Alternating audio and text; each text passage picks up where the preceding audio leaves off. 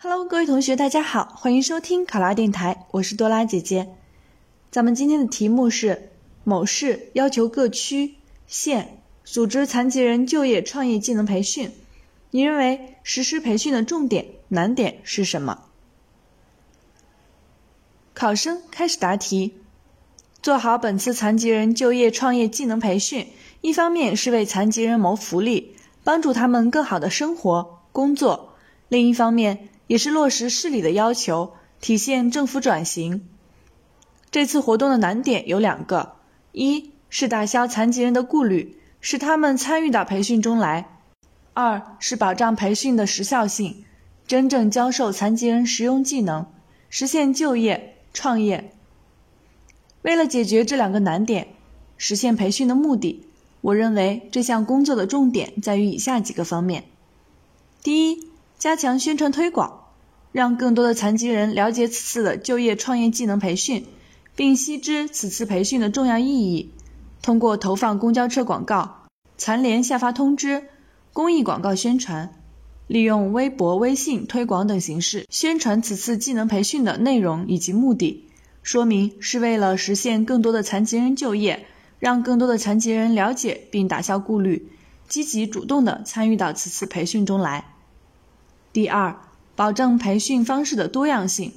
其一，可选取交通便利的地方进行集中教学，请专业的老师对口企业的业务骨干讲授理论知识，请创业成功的残疾人企业家进行经验分享，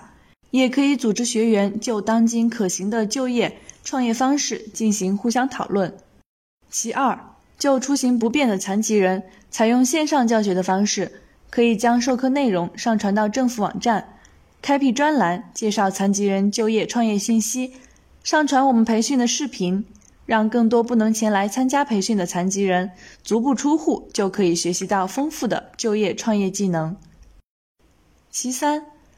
与社区企业联系，安排实习场所进行模拟训练和实习操作，以巩固学习内容，保证学练结合。让残疾人学得进去，学出成绩。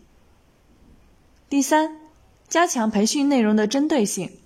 在培训课程的设置上，要综合考虑残疾人这个特殊群体的身体条件、知识技能水平等方面情况，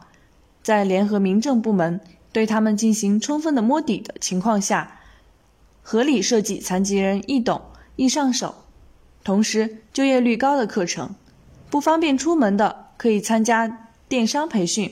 开设淘宝开店基础、图片处理、淘宝 SEO、店铺日常管理及数据分析、跨境电商平台简介等课程，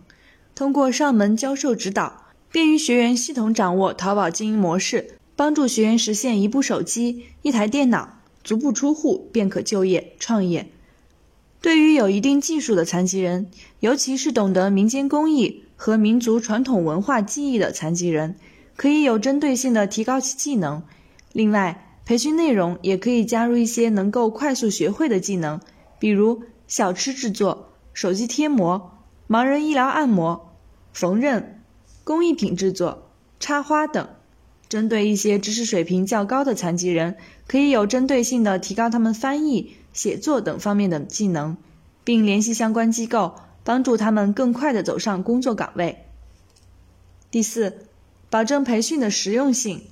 在培训完成之后，要根据残疾人所学到的技能，做好就业创业指导工作，加强与相关部门的联系，通过税收减免等政策，鼓励企业为残疾人提供与培训内容相对口的工作岗位，通过免息贷款、多证合一、残疾人就业创业专项基金帮扶等方式，为残疾人创业提供支持，从而保证此次培训学有所用。考生答题完毕。